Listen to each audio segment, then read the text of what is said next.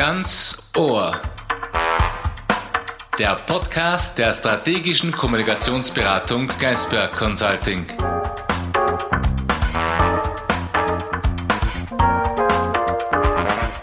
Willkommen zu dieser Ausgabe von Ganz Ohr, dem Podcast von Geisberg Consulting.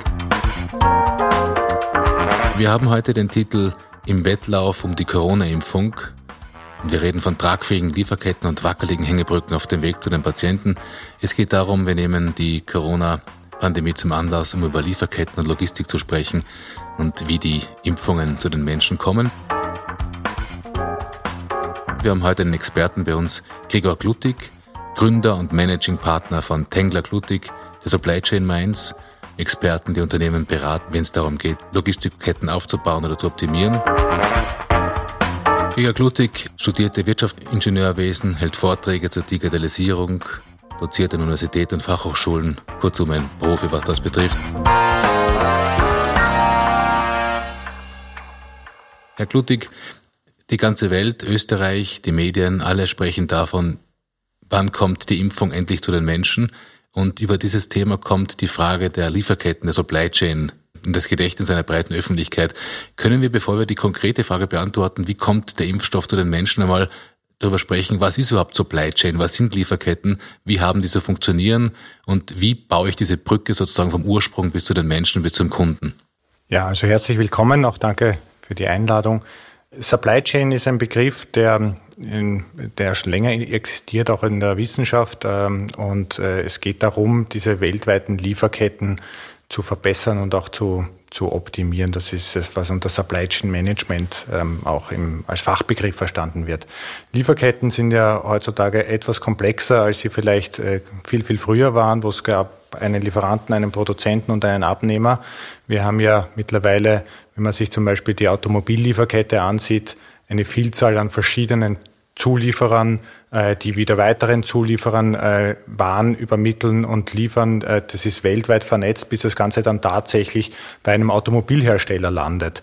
Ähm, und diese Vernetzung und diese Globalisierung von den Lieferketten, das macht das Ganze so schwierig, so komplex, aber auch auf der anderen Seite so, so unglaublich spannend. Kann man das vergleichen mit einem Spinnennetz, das über unterschiedliche Gegenden, teilweise geografischer, aber auch politischer Natur laufen? Und geht es im Prinzip darum, wenn man Ihre Expertise betrachtet, dass Sie quasi die Fäden des Spinnennetzes zu, zu starken Stahlseilen machen, die halten? Oder wie, wie würden Sie Ihre Tätigkeit noch einmal beschreiben?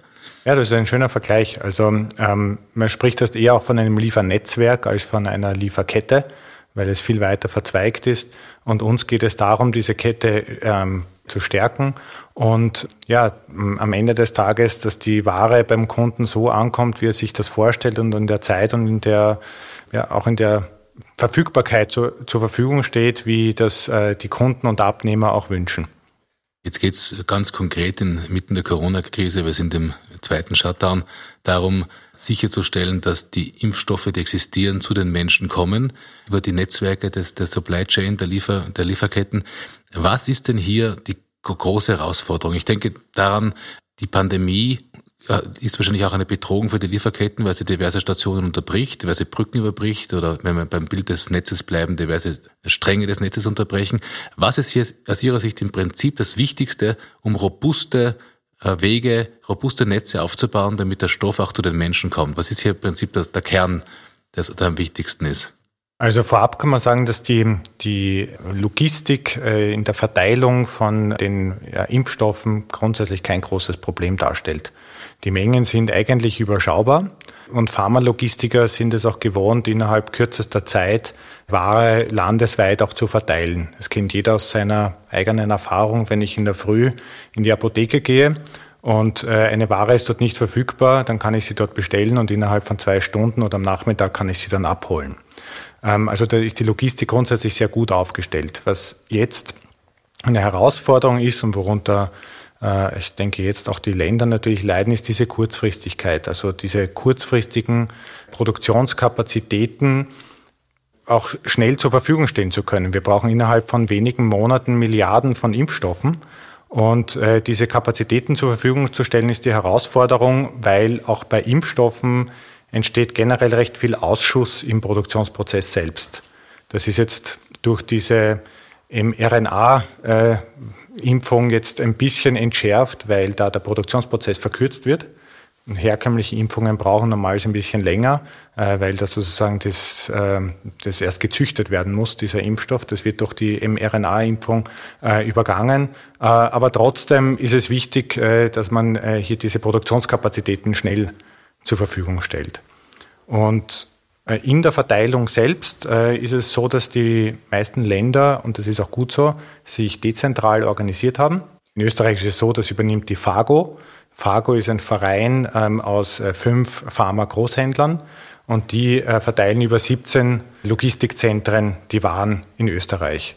Der Verein Fargo bekommen die Impfstoffe vom Hersteller in, schon mal in, äh, in gekühlten äh, Verpackungen äh, bereits übermittelt. Die packen das aus, lagern das in Tiefkühlschränken ähm, und wenn dann der Bedarf entsteht, wird das dann sozusagen an die, an die Abnahmestelle, an die Impfstelle versandt. Äh, also das ist eigentlich kein groß, keine große Komplexität dahinter. Äh, wie gesagt, äh, diese kurzfristige Produktionssteigerung ist einerseits ein, ein Punkt, der das Ganze etwas komplex macht. Und der zweite Punkt, der da zu erwähnen ist, ist, dass es ja nicht nur um die Impfstoffe geht und viele vergessen, dass wir auch viele Hilfsmaterialien und Hilfsmittel auch benötigen. Man sagt, zu jedem zu jeder Palette Impfstoff brauche ich eigentlich eine LKW-Ladung an Hilfsmittel dazu. Äh, das betrifft äh, Desinfektionsmittel, Pflaster, Spritzen, Kanülen und so weiter und so fort. Also das ist eigentlich auch eine sehr große Menge, die da dahinter steht. Und äh, die muss natürlich auch rechtzeitig an die entsprechenden Stellen geschaffen werden. das sind eigentlich Artikel, die jetzt nicht so hochwertig sind, die daher normalerweise, sage ich unter normalen Umständen, mit Seefracht verschickt werden, ähm, aber die jetzt natürlich aufgrund der Kurzfristigkeit äh, auch von Asien sehr stark über äh, Luftverkehr äh, nach Europa transportiert werden. Das heißt, ich verstehe ich das richtig, die Logistik an sich ist im Zusammenhang mit diesen medizinischen Themen eigentlich kein großes Problem. Es ist im Prinzip ein Herstellungsthema. Schaffe ich genug Materialien und schaffe ich genug sozusagen von diesen Kollateralinstrumenten, die ich brauche, wie, wie, wie Desinfektionsmittel etc.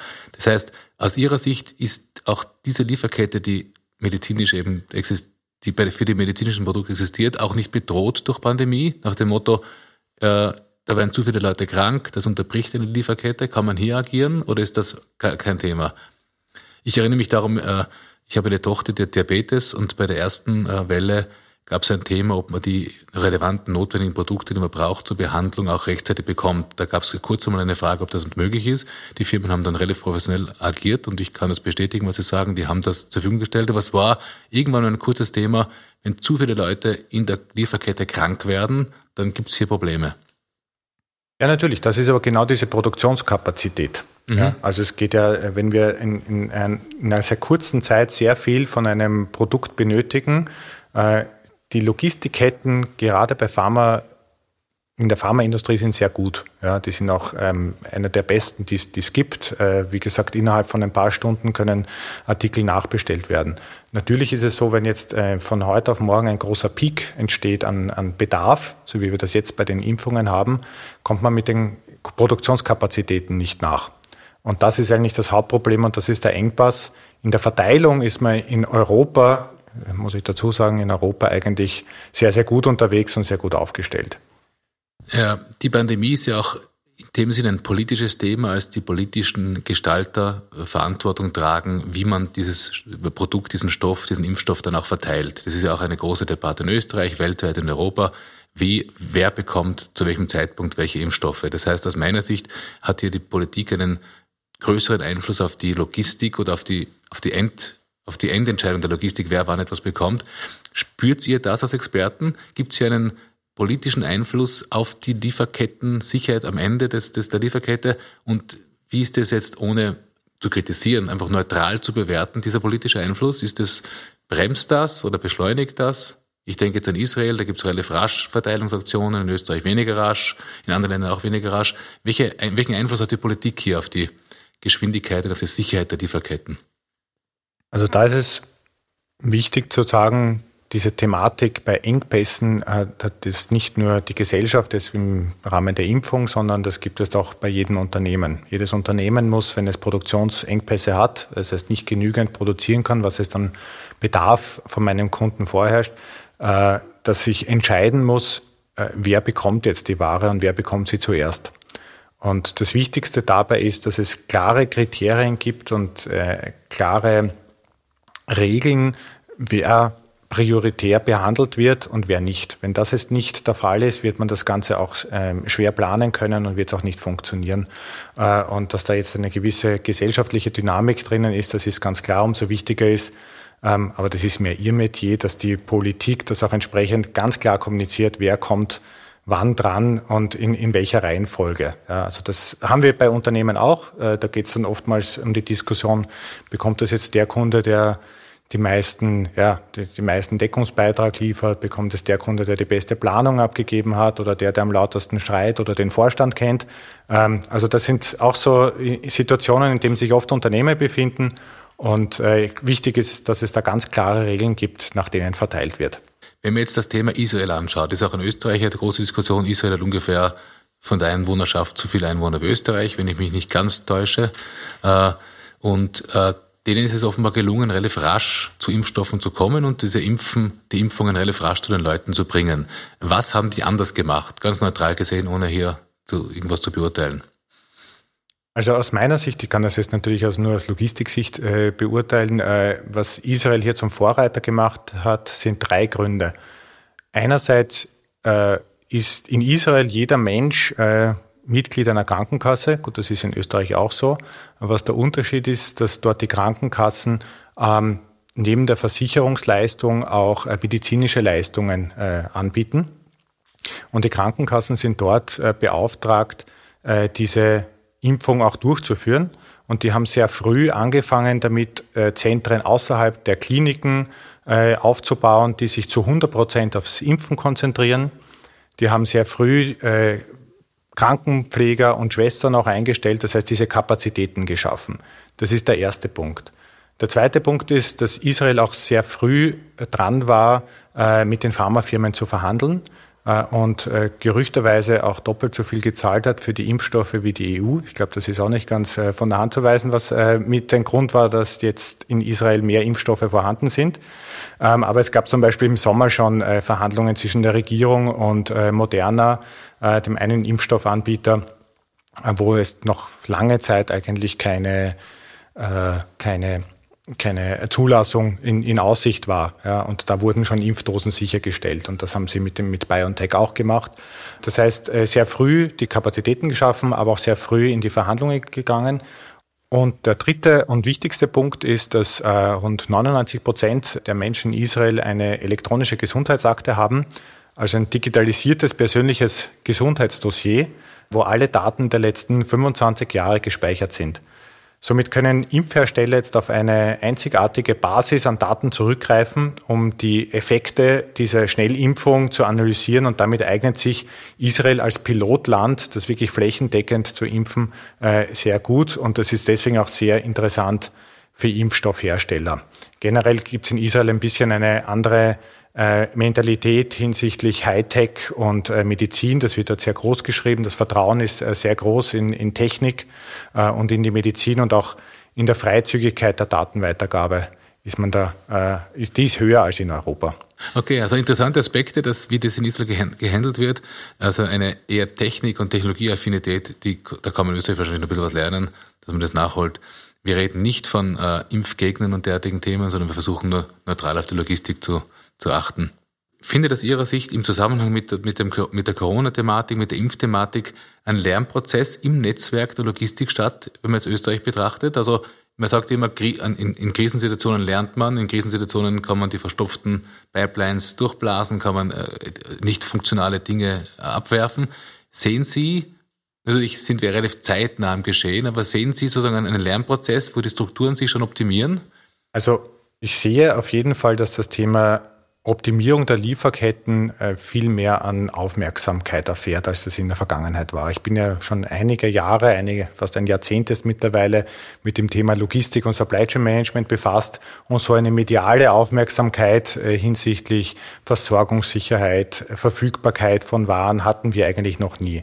Also das ist vielleicht der, der gesellschaftliche Aspekt, äh, der da schon eine Rolle spielt ähm, und wo man wirklich das Thema besser betrachtet äh, und Unternehmen, die lernen natürlich auch davon, die hatten jetzt vor allem in der ersten, im ersten Lockdown massiv zu kämpfen äh, mit Lieferengpässen, weil äh, Lieferanten nicht liefern konnten, weil die globalen Lieferketten sozusagen abgeschnitten waren und es da Unterbrechungen gegeben hat.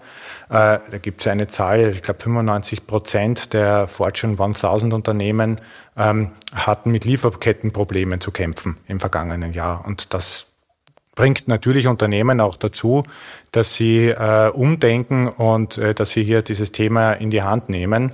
Vor allem auch unter dem Gesichtspunkt, ich sage eigentlich immer, nach der Krise ist vor der Krise. Äh, es gibt zum Beispiel eine Studie von der WHO, die sagt, dass äh, die, äh, die Klimakrisen ähm, eine massiv höhere Auswirkung auf Lieferketten haben als Pandemien. Ähm, und die Wahrscheinlichkeit ist auch höher, dass diese Klimakrisen kommt und dass es dadurch ähm, Einflüsse auf die Lieferketten hat. Äh, und äh, das wird die Unternehmen in den nächsten Jahren massiv beschäftigen. Das heißt, das Gute daran ist, dass man jetzt äh, noch es äh, gegenlenken kann, dass man jetzt gegenlenken kann und seine Lieferkette resilienter gestalten kann. Ja, das heißt, wir können in Abwandlung des Wortes, der Krieg ist der Vater aller Dinge, die Krise ist der Vater vieler Dinge sagen, dass sich die Dinge beschleunigen. Wenn wir einen etwas humoristischen Aspekt noch einnehmen, bevor wir auf die allgemeine Thematik und weitere Probleme, was Lieferketten betrifft, eingehen. Ich glaube, jeder Österreicher hat es beim ersten Lockdown bemerkt, dass es ein Logistikproblem gibt, nämlich die Leute haben alle Klopapier gekauft mich hat immer gewundert, warum die Leute in erster Linie auf Klopapier gehen, aber offenbar kam der Durchschnittsösterreicher darauf, dass eine Krise auch zu Lieferungsproblemen bei diesem Produkt führen kann und hat entsprechend gehandelt und die Geschäfte waren entsprechend lang leer. Äh, ein Aspekt noch, bevor wir zum nächsten Kapitel gehen.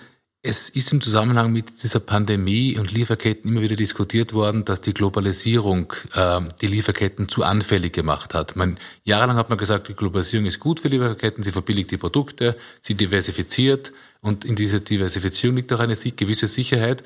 Und jetzt hieß es dann plötzlich, etwa am Beispiel der Masken und anderer Elemente, die man braucht, um sich vor der Pandemie zu schützen, naja, man hätte nicht so weit dezentralisieren sollen, man hätte eher darauf achten sollen, dass entweder auf nationaler Ebene oder auf europäischer Ebene äh, gewisse Produktionsstätten, gewisse Aspekte der, der essentiellen Dinge vor Ort produziert werden.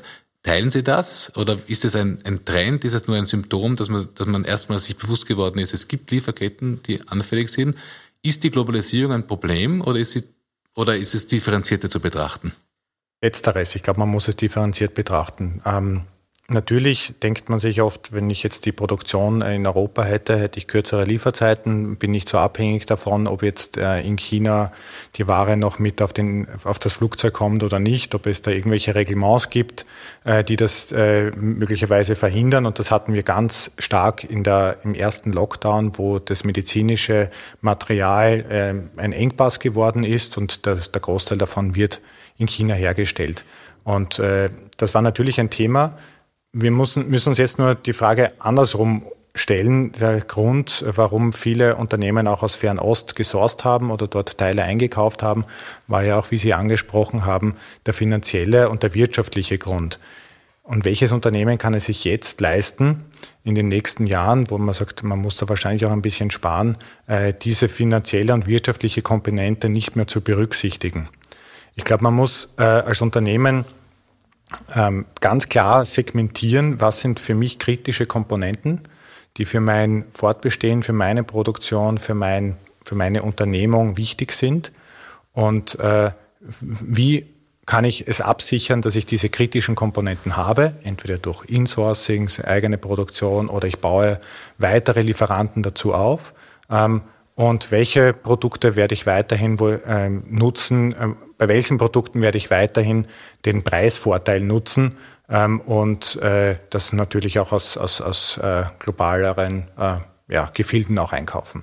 Laufen wir hier, sage ich jetzt ironischerweise, Gefahr, dass sich die Politik wieder zu sehr unter dem Aspekt der Sicherheit und der, und der Nachschubsicherheit einmischt in die Entscheidungen der Wirtschaft? Er sagt, naja, ich zwinge euch aber jetzt, dass ihr das in diesem Bereich macht, Kosten hin oder her. Äh, ist das ein, ein Thema? Ja, das ist vor allem im, im Pharmabereich ein Thema. Wir hatten nämlich kurz nach dem Ausbruch der Pandemie die Situation ähm, eines äh, Pharmaherstellers äh, in, in äh, Tirol, äh, der, der letzte ich glaube, einer der letzten Penicillinhersteller äh, noch in Europa war. Und der hat damit gedroht abzuwandern. Und äh, der hat genau zur richtigen Zeit damit gedroht abzuwandern. Ähm, und äh, da hat die Politik alles daran getan, damit der in Österreich beziehungsweise auch in Europa bleibt. Also das ist natürlich schon auch ein gewisses Druckmittel und äh, damit macht man sich auch erpressbar. Ähm, und äh, ich glaube, das muss man immer als Unternehmen abwägen. Die Politik selbst äh, ist sicher nicht immer Garant für die wirtschaftlichsten Entscheidungen, weil das natürlich die Emotion der Gesellschaft auch noch eine große Rolle spielt. Mhm. Haben wir auch in der Vergangenheit gesehen, auch durch den Zusammenbruch des Ostblocks, dass die Politik nicht allzu sehr sich in wirtschaftliche Entscheidungen einmischen soll, aber sie hat eine Leitfunktion und muss halt darauf achten, dass auch äh, Dinge, die außerhalb der Wirtschaftlichkeit stehen, wenn es an Not an der Mann, Not am Mann ist, funktionieren. Äh, sie haben vorher gesagt, vor der Krise ist nach der Krise. Das ist auch ein Punkt, der uns als Kommunikationsexperten immer wieder berührt und wo wir versuchen, die Unternehmen dahingehend zu beraten, dass Vorbereitung das beste Momentum ist, sich zu schützen. Äh, jetzt haben wir relativ lange über die Corona-Thematik gesprochen. Wie kommt der Impfstoff zu den Menschen? Aber ist es aus Ihrer Sicht, Sie haben angedeutet, es gibt auch andere Problempunkte als eine Pandemie, die Lieferketten zerstören kann. Äh, was würden Sie, wenn wir die Flughöhe erhöhen, sehen? Was sind eigentlich die größten Herausforderungen der Zukunft, wenn es darum geht, Lieferketten für essentielle Produkte, aber auch für Produkte des täglichen Lebens, die nicht so existenziell sind? Äh, was sind die größten Problempunkte oder, oder, oder Risiken, die es gibt in diesem, in diesem Zusammenhang? Also für Lieferketten sind das in erster Linie Naturkatastrophen, das sind politische Unruhen, ähm, das sind natürlich auch äh, ja, Krankheiten, die irgendwo regional auch ausbrechen können. Ähm, also das äh, vielfältigster Natur. Ich glaube, man kann das auch gar nicht allgemein sagen, weil das sehr stark auch vom Unternehmen abhängig ist. Also ein Unternehmen ähm, muss sich im Klaren darüber sein, was sind die für mich relevanten Risiken ähm, und diese auch entsprechend kategorisieren. Also ich habe jetzt äh, ein Beispiel von einem Medizintechnikhersteller, der stellt beispielsweise Pumpen und Infusionslösungen her und äh, der hat für sich als wesentliches Risiko den, den Brexit äh, identifiziert. Und es gibt jetzt so in der Fachsprache, kategorisiert man Risiken immer nach Eintrittswahrscheinlichkeit und äh, Vorhersagbarkeit ähm, und dem Impact, den da durch dieses Risiko entsteht. Und der Brexit, das ist so eine, nennt man in der Fachsprache Brewing Storm. Das heißt, es ist ziemlich wahrscheinlich, dass es passiert. Ähm, mittlerweile ist es passiert. Ähm, und äh, auf der anderen Seite hat es aber auch eine hohe eine hohe Auswirkung auf die Lieferkette. Und dieses Unternehmen, dieser Medizintechnikhersteller, ähm, für den war das Risiko, wenn ich jetzt äh, meine Ware äh, von Europa nach Großbritannien ähm, verschicke, muss ich mehr Importzölle zahlen für die Fertigwaren ähm, als bisher. Und das, äh, die Ableitung, die sie daraus gemacht haben, ist, dass sie ein Produktionswerk in Großbritannien aufgebaut haben, wo die Fertigproduktion vor Ort stattgefunden hat und die Lieferung der Halbfabrikate sind, äh, ist jetzt sozusagen importiert worden, weniger Importzölle gehabt und die Fertigung ist vor Ort, hat vor Ort stattgefunden. Das heißt, Ihre Botschaft ist eigentlich an die Unternehmen, analysiert nüchtern und ohne Scheuklappen die, die, die möglichen Wege, des, die, die, die Netzwerke des, eures Nachschubs, eurer, eurer Lieferketten und geht wirklich ohne Tabus da rein und versucht es da mit offenen Augen zu sehen, weil nur wer rechtzeitig agiert kann, dann, wenn es akut wird, entsprechend hat den Spielraum, auch ökonomisch äh, zu, zu überleben und ökonomisch zu reagieren. Ja, weil die Maßnahmen auch unterschiedliche sind, je nach Risikokategorie. Also vielleicht ein zweites Beispiel auch von diesem Medizintechnikhersteller, der hat auch äh, Lieferanten in äh, Südostasien, Malaysia. Äh, da ist das Risiko Naturkatastrophen identifiziert worden und das ist ein relativ großes dort. Ähm, und äh, dort äh, wird eine andere Strategie gefahren. Da fängt man an, höhere Bestände von kritischen Komponenten sich auf Lager zu legen und eine Dual-Sourcing-Strategie zu machen. Das heißt, andere Lieferanten aufzubauen. Das ist schon sehr stark von dem Risiko abhängig, was jetzt meine abgeleitete Maßnahme ist. Und wie Sie gesehen haben, das sind natürlich Entscheidungen, die längerfristig äh, zu fällen sind. Ein Produktionswerk, ein neues, das baut sich nicht von heute auf morgen. Oder ein Lieferant ist auch nicht von heute auf morgen so aufgebaut, dass der die Qualität liefert, vor allem im medizinischen Bereich. Das heißt, da muss ich schon langfristig planen, um mich gegen mögliche Risiken auch äh, entsprechend wappnen zu können. Ein Thema, das auch vor Auftreten der Pandemie und bevor Lieferketten so wie jetzt so in den Mittelpunkt des öffentlichen Interesses geraten sind, war aus meiner Sicht Ethik und Moral und Lieferketten aufgetaucht durch das Problem, äh, vielleicht bei äh, Kinderarbeit, für, bei Textilprodukten etc. Da kam das Thema Lieferketten schon irgendwie an, an, äh, in die Öffentlichkeit. Äh, welchen Einfluss hat aus Ihrer Sicht, wenn wir das allgemeine betrachten, sowas wie die Themen wie Nachhaltigkeit und im weitesten Sinne auch Ethik äh, in, in, in ihren, ihren, ihren Job? Also wo arbeiten Unternehmen schon damit? Schauen die auch auf die Nachhaltigkeit ihrer Lieferketten oder warten die, bis sie kritisiert werden? Kinderarbeit oder auch die Holzindustrie hat, wenn man, wenn man nachlässt, immer wieder Schwierigkeiten äh, zu beweisen, dass ihre, dass, dass die Produkte, die sie verarbeiten, alle legal geerntet sind. Wie reagieren da die Unternehmen? Agieren die da proaktiv oder ist da noch etwas nachzuholen? Äh, wie sehen Sie diesen Aspekt? Also auch hier haben wir jetzt eine höhere Awareness. Die Unternehmen beschäftigen sich damit. Es ist ein bisschen durch die Corona-Krise verdeckt worden. Es war vor der Corona-Krise ein verstärkter Bedarf auch da. Und ähm, ich denke, dass dieser Bedarf sich mit der Nachhaltigkeit und Transparenz in der Lieferkette, wer sind meine Lieferanten, was passiert dort, äh, in der nächsten Zeit auch noch verstärken wird. Es gibt äh, beispielsweise auch ähm, von Gesetzesgeberseite, zumindest in Deutschland, das deutsche Lieferkettengesetz, ähm, das äh, eigentlich 2021 in Kraft treten hätte sollen, ähm, wurde durch die Pandemie verschoben, aber das ist nur aufgehoben und nicht aufgeschoben andersrum. Das ist nicht, äh, das ist nicht aufgehoben, sondern nur aufgeschoben. Und ähm, dieses Lieferkettengesetz, Gesetz, das verpflichtet Unternehmen dazu, ähm, zu wissen, was tut sich in meiner Lieferkette und Unternehmen ab einer Größe von 500 Mitarbeitern. Und äh, das hat natürlich einen entsprechenden Druck dann, äh, der auf den Unternehmen lastet. Wie gehe ich dann damit um und wie schaffe ich auch die Transparenz? Auf der anderen Seite haben auch vom Finanzmarkt äh, viele Unternehmen den Druck. Äh, es gibt äh, auch von den großen Finanzunternehmen wie BlackRock etc.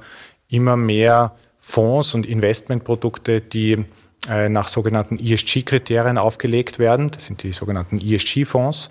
Ähm, und wer Teil dieses ESG-Fonds sein will, das heißt äh, als Unternehmen, ähm, der muss gewisse Kriterien erfüllen und der muss äh, auch in der Lieferkette gewisse Kriterien nachweisen können äh, und nachweisen können, dass nachhaltig, ethisch etc. in der Lieferkette gearbeitet wird. Und also ESG für Economic Social Governance, das heißt offenbar ja. wird dieses auch ethisches Verhalten reingebohrt in die, in die wesentlichen Entscheidung des Unternehmens. Äh, sind die Unternehmen hier alert darauf? Muss man sie darauf stoßen? Denken die selber darüber nach oder, oder wie, ist, wie ist da die Situation? Teils, teils. Es gibt immer Vorreiter, die äh, damit direkt beschäftigt sind, die auch schon eigene Abteilungen gründen, äh, sich mit diesem Thema zu, zu, befassen, auch was das jetzt für die Lieferkette betrifft, auch was das jetzt für die Lieferkette ausmacht. Und es gibt andere, die haben sich jetzt noch nicht wahnsinnig damit beschäftigt. Ähm, was schon noch sehr stark zu beobachten ist, dass es auch am Startup-Markt ähm, und am Software-Markt äh, ganz gute Produkte mittlerweile gibt, äh, die diese Transparenz in der Lieferkette auch erzeugen können. Also die arbeiten alle nach ähnlichen Prinzipien, die analysieren äh, Social-Media-Daten und werten mit Hilfe von künstlicher Intelligenz aus, was passiert bei meinen Lieferanten. Und wenn jetzt zum Beispiel irgendeine Unterbrechung in meiner Lieferkette passiert, äh, es gibt einen Streik auf einem Hafen oder ein Lieferant äh, hat Produktionsengpässe oder es gibt einen Corona-Fall, deswegen muss diese, diese Lieferant oder diese Produktionsstätte jetzt äh, eventuell zwischenzeitlich zumachen.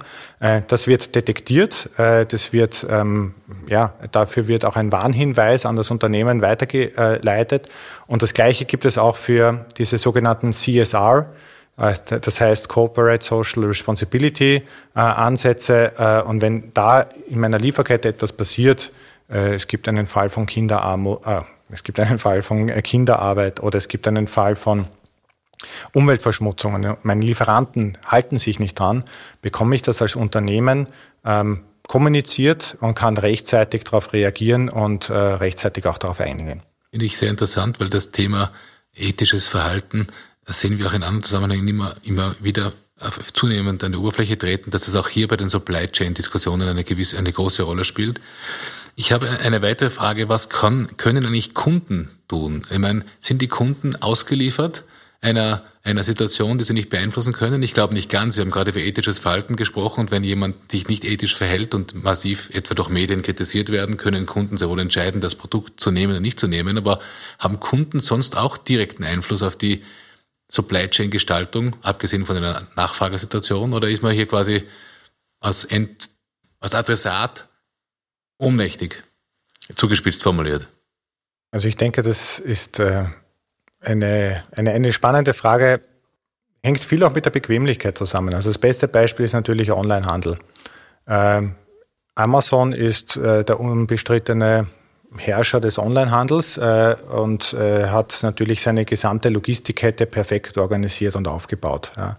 Also immer wenn ich über Amazon spreche, schlagen da ein bisschen zwei Herzen in meiner Brust. Einerseits ist man fasziniert, wie die ihre Planung, äh, ihren Forecast und ihre ganze Logistikkette äh, aufbauen und danach ausrichten.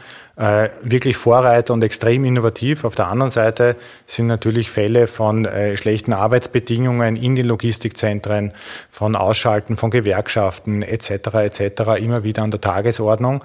Ähm, und äh, ich denke, das muss jeder selber auch für sich entscheiden. Und ich denke schon auch, dass ein Konsument einen Einfluss darauf hat, äh, ob er jetzt bei Amazon bestellt oder lieber bei einem österreichischen ähm, Händler und sich das Produkt äh, liefern lässt. Sicher ist es bequemer, wenn ich mein Amazon Prime-Konto schon habe und da sind drei Klicks und ich habe das Produkt. Und äh, beim österreichischen Händler muss ich vielleicht ein bisschen suchen, bis ich das Produkt habe. Äh, und es dauert vielleicht ein bisschen länger. Ähm, aber dafür bin ich sicher, dass ich ein österreichisches Unternehmen unterstützt habe und wo eine, sagen wir mal, vielleicht fairere Lieferkette und faire Arbeitsbedingungen damit verbunden sind. Das heißt, Lieferketten stehen im Prinzip durch die Macht des Kunden zu entscheiden, wo ich kaufe, auch im Wettbewerb. Und hier konnte ich auch ethische Korrektiven so quasi sehen. Durchaus. Verstehe. Die Logistikketten oder die Netzwerke, von denen wir am Anfang sprachen, die heute existieren, waren sicher aus der Sicht von Unternehmen von vor 100 Jahren undenkbar unmöglich. Also alles, was sich getan hat im Bereich Digitalisierung etc. Wenn wir in die Zukunft schauen, was, was sollte sich in Zukunft tun? Was müssen Unternehmen machen, um sich für die Zukunft fit zu machen, um offen zu sein für neue Lösungen? Reichen die Ansätze, die jetzt existieren, aus? Oder was, was sind die größten Challenges, wie man so sagt, für Unternehmen, was Logistikketten betrifft für die Zukunft? In der Logistik hat sich in den letzten Jahren eine extreme Dynamik entwickelt und äh, heutzutage sind wir es alle gewohnt, jeder Konsument ist es gewohnt, jedes Produkt, ob das jetzt ein Auto ist, ob das jetzt ein Fahrrad ist, ob das jetzt ein Impfstoff ist oder ob das jetzt irgendein anderes Arzneimittel ist oder ein Hygieneartikel, jedes Produkt innerhalb kürzester Zeit oder sofort verfügbar zu haben. Ja, das ist die eine Seite. Das heißt, der Bedarf und die Anforderungen des Konsumenten sind extrem gestiegen und steigen weiter. Auf der anderen Seite ist die Lieferkette massiv komplexer geworden. Es werden immer mehr Produkte angeboten. Jedes Unternehmen hat eine Vielzahl an verschiedenen Produkten.